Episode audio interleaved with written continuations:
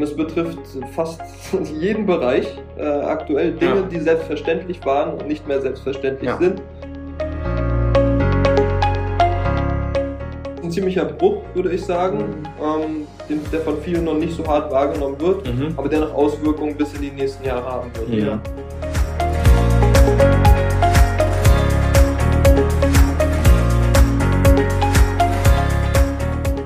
Herzlich willkommen in der nächsten Podcast-Folge hier im Thinkable Business Podcast. Wir haben wieder einen sehr spannenden Gast, diesmal in einer Dreierrunde, das ist quasi Premiere. Ähm, Wir haben Kevin Zwerg dabei. Kevin Zwerg hat gerade sein Staatsexamen abgeschlossen und ist gleichzeitig in der Allianzagentur. Und ähm, eigentlich, Kevin, das kann man ja auch mal sagen, du hast jetzt sechs Jahre Finanzvertrieb schon hinter dir, also du bist wirklich, Richtig. also für dein Alter, äh, für dein Alter ein alter Hase auch schon, also du bist schon, bist schon sehr präsent dabei. Ähm, wie fühlt sich das jetzt an, auch schon so lange dabei zu sein? Ja, also erstmal danke für die Einladung an euch.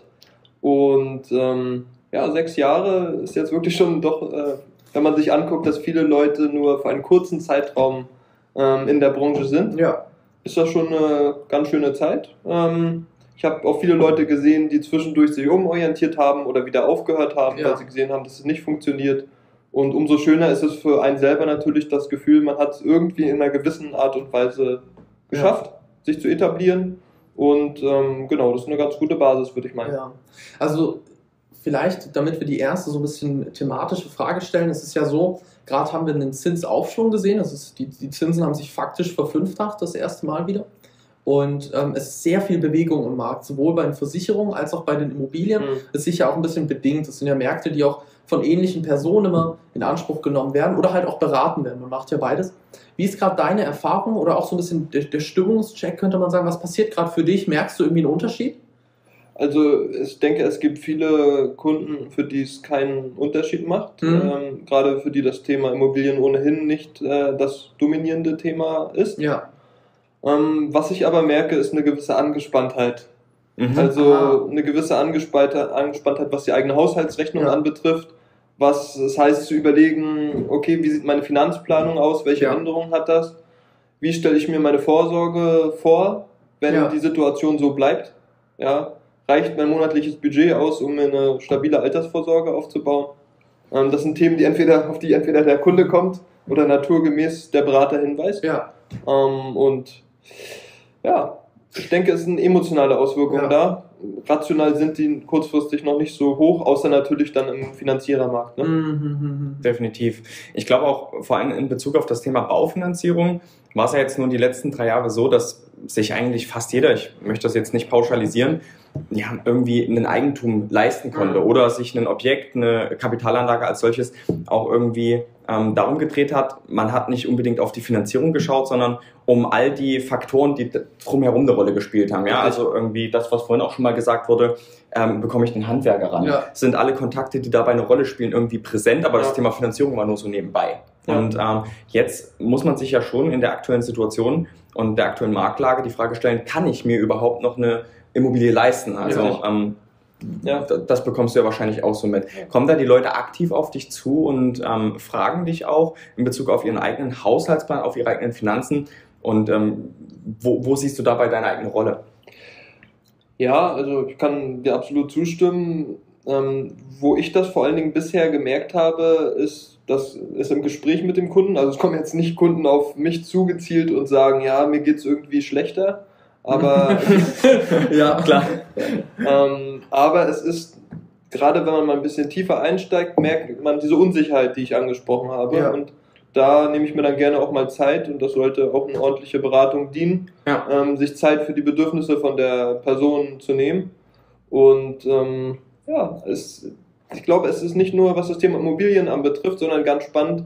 Es betrifft fast jeden Bereich äh, aktuell Dinge, Ja. die selbstverständlich waren und nicht mehr selbstverständlich Ja. sind. Das ja. beginnt äh, auf dem Weg zum Termin an der Tankstelle. Das endet dann im, im, im Gespräch mit der ähm, Zukunftsplanung, ja, wo gewisse Dinge, die selbstverständlich sind, ähm, ja, wie du auch schon gesagt hast, man kann einfach sich eine Immobilie finanzieren, die Ja. Zinsen sind stabil, ähm, das ist nicht mehr da und ja, Wird wahrscheinlich auch die nächsten Jahre nicht mehr so schnell zurückkommen. Zumindest also nicht so, wie wir es bisher im Ausblick ja. auf die aktuelle Situation. Also Ja. das ist ein ziemlicher Bruch, würde ich sagen, ähm, den, der von vielen noch nicht so hart wahrgenommen wird, Mhm. aber der noch Auswirkungen bis in die nächsten Jahre haben wird. Mhm. Ja, ja. Ähm, jetzt eine ganz spannende Sache auch für jeden Zuschauer. Äh, Du warst sehr lange Zeit jetzt freier Makler, also Ja. du warst auch frei einfach am Markt Mhm. unterwegs und auf jede Situation musstest du selber reagieren. Also Mhm. das war so, ähm, es passiert was, also musst du dich daran anpassen. Ja. Jetzt bist du ähm, auch einfach aus der, der Situation, dem Gesamtkonzept sozusagen, du bist jetzt bei der Allianz auch. Mhm. Wie ist das bei der Allianz im Vergleich zum, zum vielleicht auch Maklertum, wenn du mit so einem größeren Schiff auch mitfährst? Ja. Ähm, merkst du da, dass die Allianz sich zum Beispiel darauf vorbereitet? Oder gibt es irgendwelche ähm, Unterschiede zum freien Markt vielleicht? Also generell würde ich erstmal sagen, vielleicht ganz kurz Ja. auch äh, dazu, wieso ich überhaupt den Schritt. Ähm, ich war ursprünglich schon mal in der Ausschließlichkeit, bin Mhm. dann zum Makler gegangen und jetzt wieder ähm, in der Ausschließlichkeit. Und das hat einen entscheidenden Vorteil, und zwar, dass man auf besondere Herausforderungen Ja. besonders auch reagieren kann, Mhm. wenn man in der Ausschließlichkeit ist. Und Mhm. als Makler bist du, sage ich mal, für viele da, für viele Gesellschaften da, für viele Kunden da. Du bist der Mittler letztendlich in der, Okay. in der Mitte. ja. Aber wenn es um die Problemlösung geht, wenn es um die schweren Fälle geht, dann bist du nicht Teil der Gesellschaft, Mhm. ja, sondern wirst wie oftmals eine Art Fremdkörper wahrgenommen. Ich denke, das Ja. können viele Makler auch bestätigen. Natürlich gibt es Vorkehrungen von den Gesellschaften, es gibt Maklerbetreuer, ja, es gibt extra Abteilungen und auch Ansprechpartner. Ja. Aber es ist einfach nicht das Gleiche, wie wenn man beispielsweise einen Schaden bis zu 3000 Euro selber regulieren kann als Ja. Vermittler. Ja. Ähm, Das ist ja auch eine gewisse Emotion, die mitschwingt. Also, wenn du einen Schaden hast und du Ja. bist jetzt bei deinem Makler und plötzlich sagt er, geht nicht, Ja. ich kann da jetzt Ja. nicht weitermachen, dann ist es natürlich doof. Ja. Und das, was du jetzt ansprichst, wenn du bei der äh, Gesellschaft selber bist, kannst du auch selber ein bisschen mitregulieren. Du hast andere. Ansprechpartner. Hm. Ich glaube auch so ein bisschen in Bezug auf eine schöne Metapher, die ich da nennen kann, äh, fühlt sich wahrscheinlich so an, ähm, als wäre man auf der einen Seite als freier Makler, also nicht gebunden, wie eine Art Hausarzt. Du kannst dich um Ja. jedes Problem, um jedes Wehwehchen kümmern, Ja. aber nie so richtig. Denn wenn es um Spezialist, ja. Spezialfälle geht, Ah. dann kriegst du ja auch die Überweisung beispielsweise zum, weiß ich jetzt nicht, Ergotherapeuten Ja, oder eben ja, ja. in den entsprechenden Fachbereich. ja, richtig. So kann man das, glaube ich, ganz gut nehmen. Ja, gute Metapher. Man muss sagen, es gibt natürlich auch Situationen, wo das gut klappen kann. Ne? Ja. Und auch für gewisse Geschäftsmodelle, wo das gut funktionieren kann. Aber wenn du dann 10, 20 verschiedene Gesellschaften teilweise hast, ähm, was zu viel ist. Mhm. Ja? Also was- das, was ich gemerkt habe, es kann gut funktionieren als Makler, auch wenn man sich ein Mhm. paar klare Ansprechpartner raussucht, ein paar klare Gesellschaften letztendlich auch.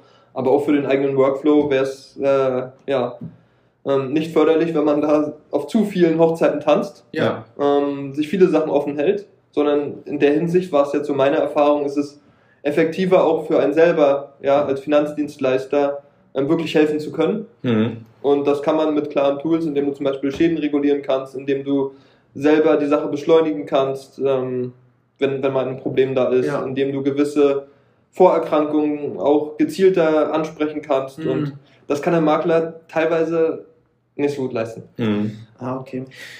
Mhm. Du darfst ja. Genau, also wir hatten das Thema auch vorhin schon mal ganz kurz in einem anderen Gespräch.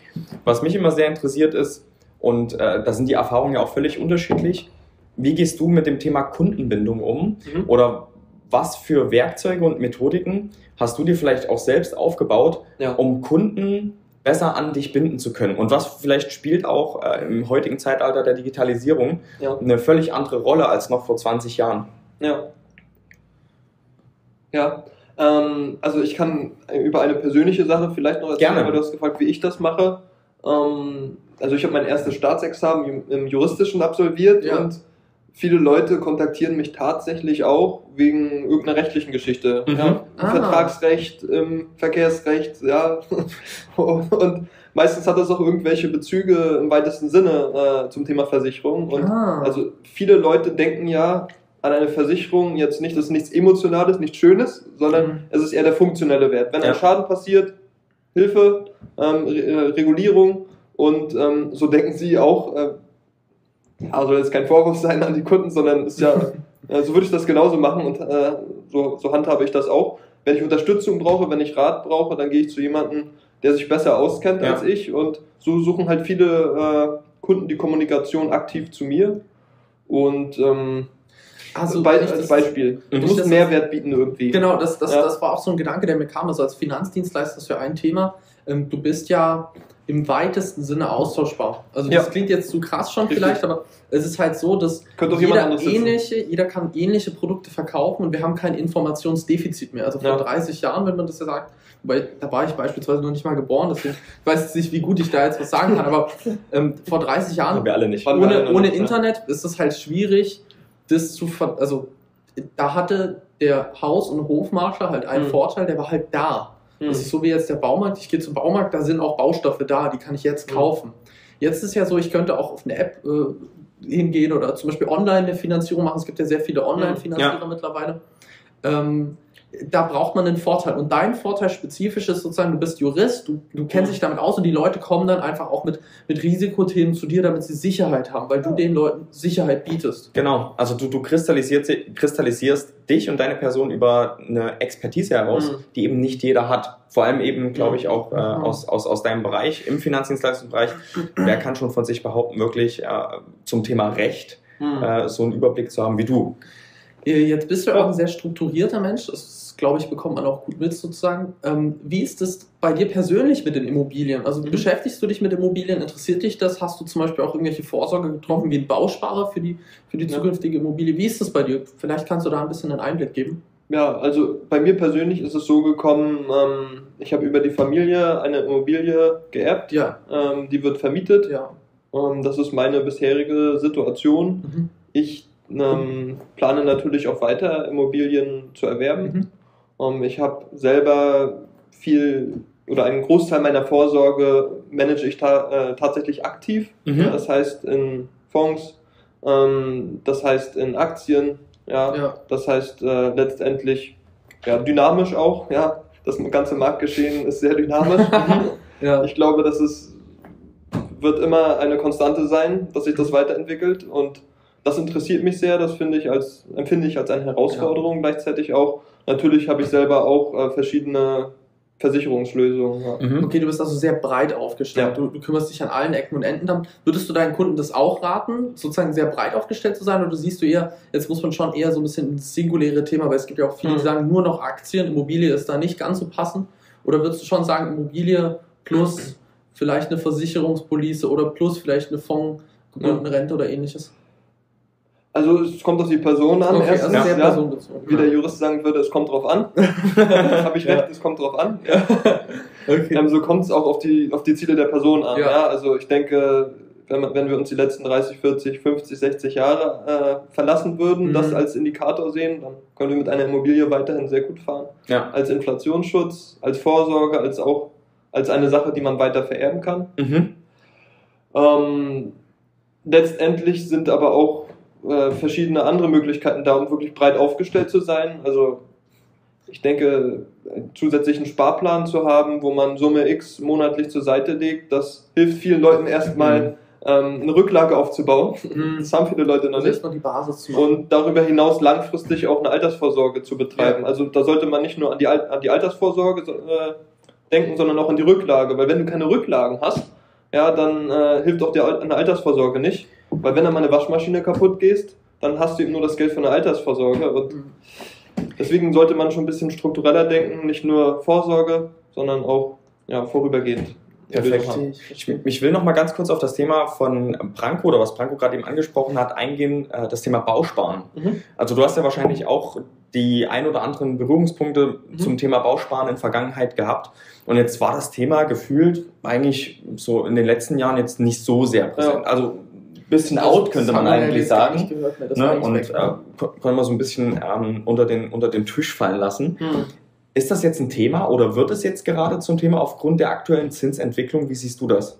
Ja, also das ist schon ein größerer Faktor wieder geworden. Sind tatsächlich auch, ja, gefühlt waren vorher fast gar keine Anfragen zu Mhm. dem Thema noch vor ein, zwei Jahren und aktuell kommen die ähm, Anfragen auch zu dem Bereich wieder auf. Ja, ganz einfach. Um, weil die Leute das mitbekommen haben, dass, es das, dass, dass die Zinsen steigen und dass du darüber eine gewisse Sicherheit letztendlich Mhm. noch bekommen kannst, dass die Zinsen zumindest stabil bleiben. Ja. Ja. Ein lustiger Nebenfaktor, ich habe jetzt auch gerade meinen Bausparer abgeschlossen. Also Ich habe gerade quasi alle, also sozusagen alle Kredite abgesichert mit einem. Bausparer dagegen. Ähm, es hatte ähnliches Gefühl, aber Ja. jetzt, sind wir, jetzt sind wir natürlich auch in der Branche. Ähm, eine Frage so ein bisschen auch zum Abschluss, die mich interessieren würde. Ich habe dir ja Ähm, also das muss man einfach sagen, wir sind im Think Immo Podcast, natürlich müssen wir auch über Think Immo sprechen. Ja, Ähm, du gerne. hast jetzt selber zum Beispiel auch schon mal Immobilien bekommen durch ein Suchprofil, du hast ja auch schon mal Mhm. reingeschaut, wie das alles aussieht. Wie hast du das jetzt wahrgenommen? Was waren deine Erfahrungen mit Think Immo bisher? Ja, also danke erstmal, dass ich auch dieses Tool mit nutzen kann. Ich kann das nur wirklich empfehlen, weil ich kannte, kannte das ja noch von vorher, auch von ImmoScout und ImmoWelt und äh, sonstigen nicht zu nennenden Anbietern. Ja. Fallen mir gerade nicht ein. Ähm, und das Gute ist, äh, durch äh, oder dank dem Tool, ich bekomme immer eine Mail vorhin gerade auf dem Weg hierher. Ja. Äh, Im Uber habe ich mir noch schnell das aktuellste Angebot angeguckt. Mhm. Das ist gut, ich habe eine zentrale Seite, Ja. beziehungsweise ja, ein Tool, um immer auch auf neue Angebote aufmerksam zu werden. Und ich gut. Mhm. Ähm, Könnte das tendenziell auch aus deiner Perspektive eine große Rolle in Bezug auf das Thema Kundenbindung spielen? Dass man halt einfach damit viel näher auch an den Kunden herantritt? Jetzt das Thema, Think Immo als solches? äh, ja, also ich kann mir das sehr gut vorstellen, Ja. funktioniert ja bei mir auch sehr gut. Ja. Also könnte man über eine entsprechende Anbindung ähm, nachdenken, müsste ich mich informieren, inwiefern das gestattet Eigentlich, ist. aber- ja, genau. Ich Das ist denke dann so schon. das Thema Think Immo Business, aber Ja. das funktioniert richtig gut. Das ist jetzt auch so unsere Erfahrung damit. Sehr Ja. schön. Kevin, vielen, vielen Dank dir für deine Zeit, auch dass du jetzt einmal hier ins Studio gekommen bist zu uns, dass wir einen Podcast Dankeschön. drehen konnten mit dir. Äh, schickes Hemd übrigens. Also finde ich gut. Kann ich nur zurückgeben. Danke dir.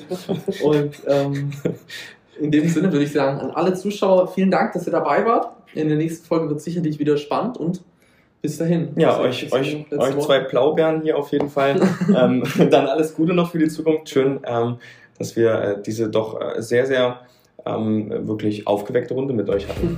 Schön. Vielen Dank. Bis dann. Ciao. Ciao.